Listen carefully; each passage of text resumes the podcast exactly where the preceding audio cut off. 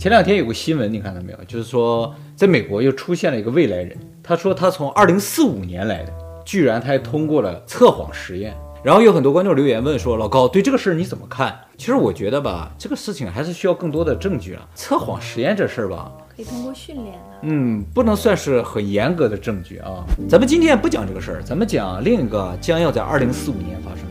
这个事儿呢，不是未来人说的，而是严谨的科学说的，叫做科学奇异点。首先，我们先了解什么叫奇异点。奇异点呢，又叫奇点。比如说，我们说那个宇宙大爆炸理论，就说宇宙在一百三十八亿年前是一个点。然后嘣一爆炸形成我们现在这个宇宙，那个点就叫奇点。再比如说黑洞的中心质量无限大、体积无限小的那么一个点，哎，这个点也叫奇点。哎，究竟什么是奇点呢？其实就是在某一个领域里存在但又不可解释、无法理解的这么一个东西。比如说在数学领域啊，无限大或者无限小就是奇点。就说无限大这个东西在数学是存在的，但是你说无限大有多大，你也不知道有多大。呃，无限大会不会比无限大更大？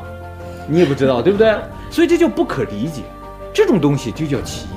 再比如说，在生物学这个角度，每一个新的物种的诞生都叫奇异点。比如说，人怎么就突然出现了？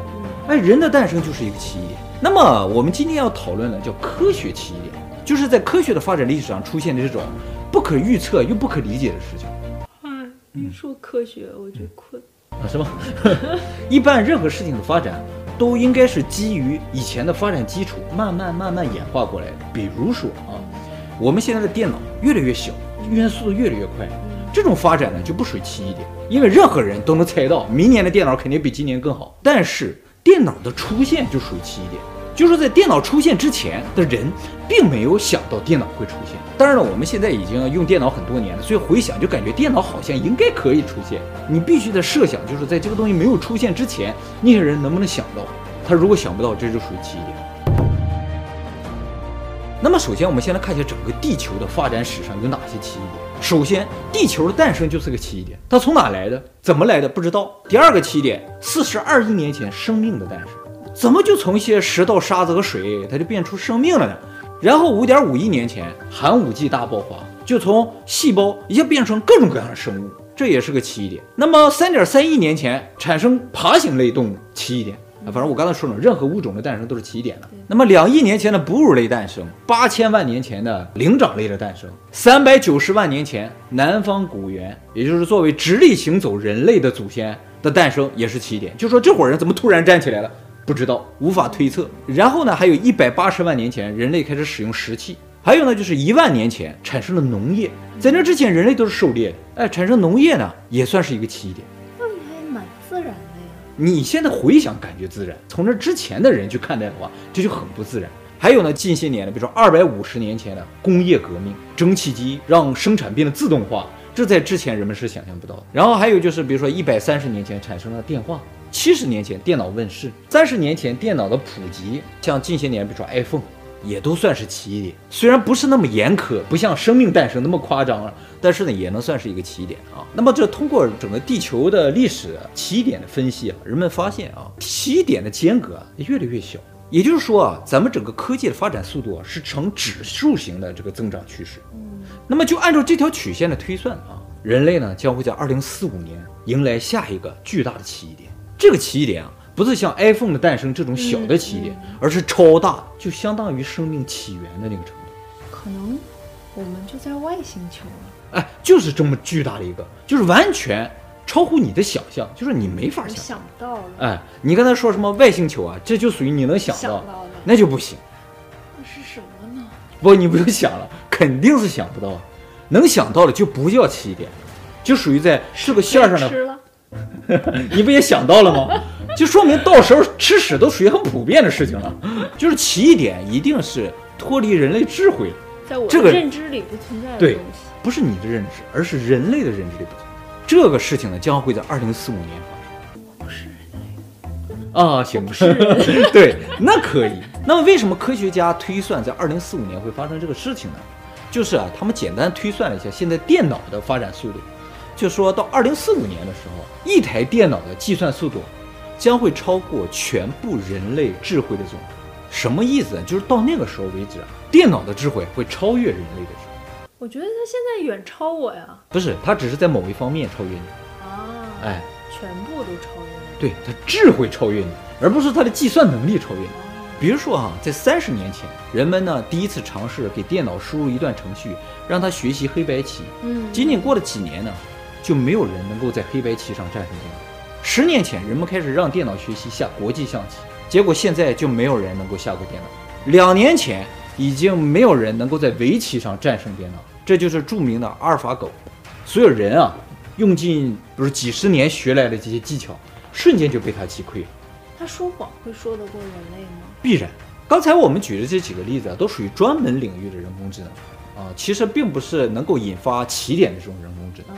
真正能够引发起点的，叫做通用人工智能，真的就是完全模仿人脑的这种，他会自己去学习各种各样的技能。嗯。那么大家啊，可能都听说过一个词儿叫超级电脑，就说各个国家都在比我们的超级电脑更快。那么这个超级电脑究竟有多快？而且二十年后的超级电脑会有多快呢？我给大家举个例子，大家就知道了啊。二十年前的超级电脑没有我们现在的手机快，也就是说，现在你看到了像一栋楼那么大的超级电脑，可能十几年后就没有我们的手机快了。所以按照这个速度发展的话，二零四五年啊，一台电脑超越所有人类的总和，完全是有可能。当然了，我们人类的这个智能也在进步，人也变得越来越聪明了。真的吗？嗯，按照进化论来说了啊，但是只是啊，人类的这个智能的进步速度有点慢，而且呢，由于计算机的这个高速发展啊，在其他领域也表现出来这种爆发式的增长。比如说像医疗领域，以前我们认为人类想要解读 DNA 啊，需要一百年的时间，但是由于电脑发展太快，仅仅用了十三年，咱们已经解读出大部分 DNA 信息。人类很多谜团都在被不断的解开，比如说大脑之谜。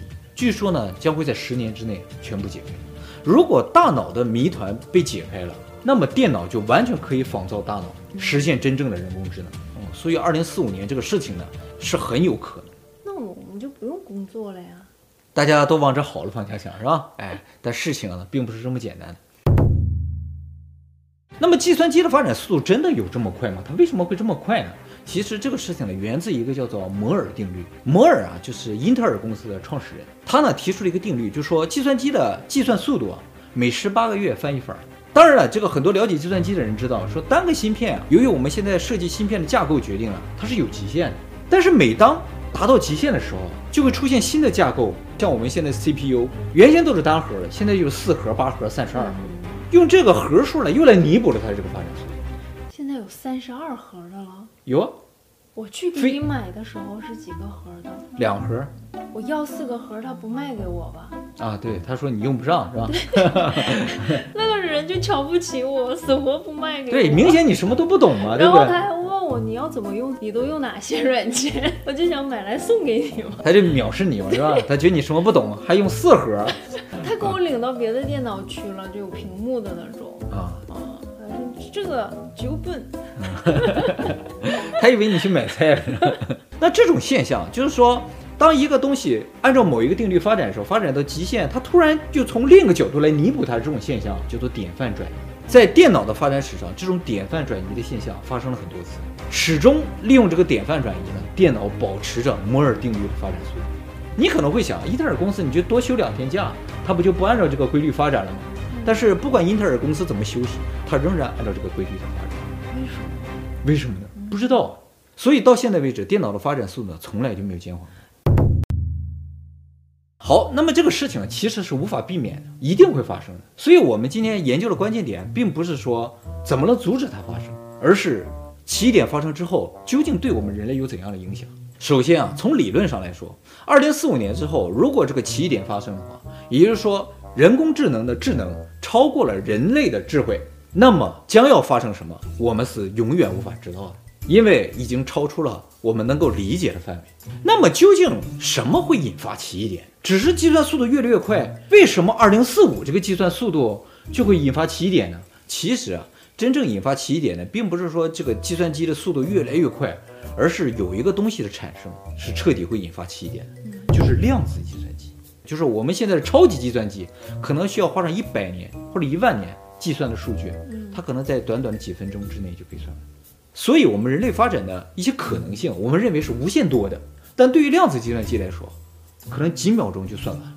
你可以理解为它能够计算所有的未来将会发生的可能性，而做出一个正确的选择。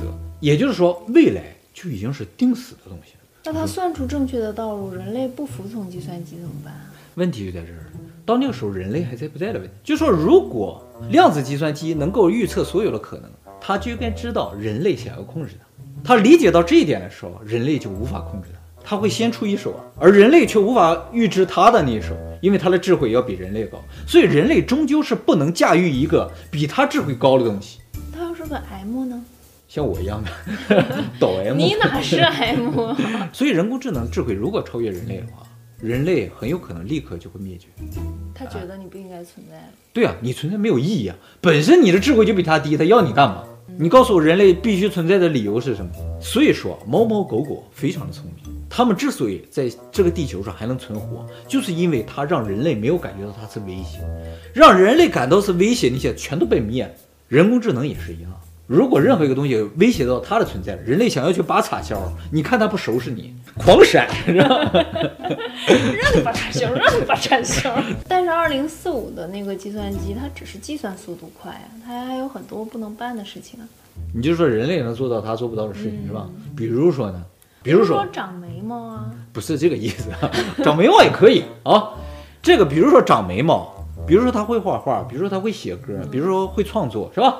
这些艺术领域的，你就会觉得计算机它做不到。这些我倒觉得它可以做到，是吗？可以学习啊。啊，那这个，比如说大家会觉得计算机它没有喜怒哀乐，它可以学习，它可以装啊，它可以装，但终究它没有喜怒哀乐。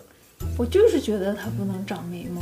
好，我们就讨论它不能长眉毛这一点啊啊，它不能长眉毛。问题是不能长眉毛这事儿对于人工智能 压根儿一点影响都没有。长眉毛这事儿属于人类的动物属性。我刚才想说的就是情感这些东西都属于动物属性，动物属性属于非常低等的属性，人工智能不需要。那么在这样一个环境下，你觉得人类还有存在的必要吗？人工智能有必要要养着一群人，我服务你，让你过得好。我天天干活，你没事儿不用了，你想玩就玩，我都服务你。就服务完这批呗。也终究是希望我活下来，是吧？那么当然了，刚才说这么多，都是以我们现在人类的智慧去推测的结果。嗯，这又不对了。对，因为七点之后的事情是我们无法推测的，所以根本上而言，我们刚才说的这些。应该都是不会发生。人类究竟有没有办法预防这个事情的发生？其实啊，很早以前，很多顶尖的科学家已经开始考虑这个问题，还有世界大财团，还有大企业，他们都不想灭绝，他们都在考虑这个问题。那大家可能想的比较简单，就是啊，咱们直接把英特尔公司弄没了就 就就行了。其实，就算没有英特尔公司，人类的这个科技发展速度一定不会减缓。所以呢，现在科学家能想到的唯一一招。就是设立原则，就是大家在电影里经常会看到机器人三原则，设定一个原则，让这个机器能够在高度发展的同时，又能完全服从我们人类。但是呢，电影里边给大家演示就是说，这个原则如果不完美，就会产生非常严重的后果，就是这个道理。这个原则应该怎么设立，才能够完美的避开所有的这种不好的这个结果呢？而且呢？通过起点的这个特性，大家应该知道，我们现在的智慧能够想到的原则，哦，是无法限制它的发展。就你能够想到一个死循环的原则，死死的扣住它，让它没有漏洞，那是不可能的，因为它的智慧在你之上，它不会因为你所设置的这么一个原则什么的啊，你所认为的死循环，它就无法跳脱，这是非常可怕的。好，我们先不去想这个原则的问题啊。如果人类真的能够正好避开这个事情，让机器呢高速发展，智慧又超过我们，什么各方面能力都超过我们，而又为我们人类服务，那么人类会变成什么样？就像你说的啊，每天就吃吃喝喝玩玩，不是这么简单的。人类会做的第一件事情就是消除疾病。嗯，因为人类终极追求的就是永生。永生。怎么消除疾病？就是我们现在看到人体上所有的器官啊，这都是风险。心脏在这跳，这就是风险，所以不能有心脏。嗯，你的肝脏、脾脏，这都是风险，都不能有。嗯，那最终人类剩什么了呢？如果肉体不是必须的，那人类必须的东西只有两样，一个是思想，另一个就是记忆。有这两样东西，你就是存在。而这两个东西呢，又偏偏都是数位化的，都是信息，所以很有可能人类很快就变成一种软体的存在，灵魂。哎，把它保存在一个网络上，或者保存在一台电脑上。哎，所以所有人的灵魂最终都结合在一起，思想都是共同的。啊，就是跟仙女星人他们的那种，嗯，是很像的。所以为什么高维度的、更高级的生命，它是那样一个形态，就是像光一样的存在，你是看不见摸不着的，但是他们思想又是共同的，他们就是一种存在于网络上的这么一种生物。所以讲到这儿，我就感觉到人类是有希望的。为什么？因为仙女星人的存在，就意味着他们成功的避开了这个就是起点产生的不良后果而存在下来，并没有被更高的智慧所灭掉。那么人类到了那个程度之后呢，不仅仅是永生的问题。我刚才说了，这个起点呢，间隔会越来越小。起点以后呢，可能真的每分钟发生一次，每秒钟发生一次对不对？越来越短嘛，或者每毫秒就发生一次。所以宇宙的尺度啊，在那个情况之下就不算很大。所以人类很快就可能能够征服宇宙。说到这儿啊，又产生一个矛盾，就是我们现在是相信宇宙中有其他生命的存在，是吧？外星人的存在。如果恰巧某一个星系里边有一个生命，它呢比我们人类啊早诞生那么几年，那么它就比我们早进入这个起点，那它就很快要进入一个高节奏的一个发展期，它很快就可能要控制宇宙。我刚才说它比我们早几年，它如果真的比我们早几万年，就是其实啊，它已经控制宇宙，而我们现在正生活在它控制的宇宙。所以从这个角度来说，我们这个宇宙很有可能就是别人造的。嗯，如果我们人类并不是这个宇宙中最发达的生物，如果是的话，可以，我会觉得这个宇宙我们慢慢探索，很期待以后我们高速发展之后探索宇宙。但是这种可能性极低极低，就说我们人类是这个宇宙中最智慧的生物。如果有那么一个比我们快的，我们就是那个被创造出来的东西，这是一种科学的必然。那好，又回来一个矛盾，如果二零四五年之后。我们这个起点高速的这个越来越快嘛，我刚才说每秒钟的奇异，那为什么没有产生时间机器？不一定。产生了，那我们现在怎么没有未来人呢？有啊，开头那个家伙，就说如果开头那个人是假的的话啊，就说现在确实没有未来人，就有可能很悲观的一个结果，就是二零四五年之后，真的人类就不存在，或者是人类存在，只是我们真的看不见，他们以一种精神体的状态回来过。就是这些鬼魂啊，对对对，类似像鬼魂啊，或者我们看到一些不可解释的现象，就是他们，就是未来的我们，其中可能有一个思想，就是你或者我。回来看看以前的肉体。对，可能很多人已经注意到了，我们整个频道的出现和发展是不可理解的、不可推测。没错我们就是有 q 的起点。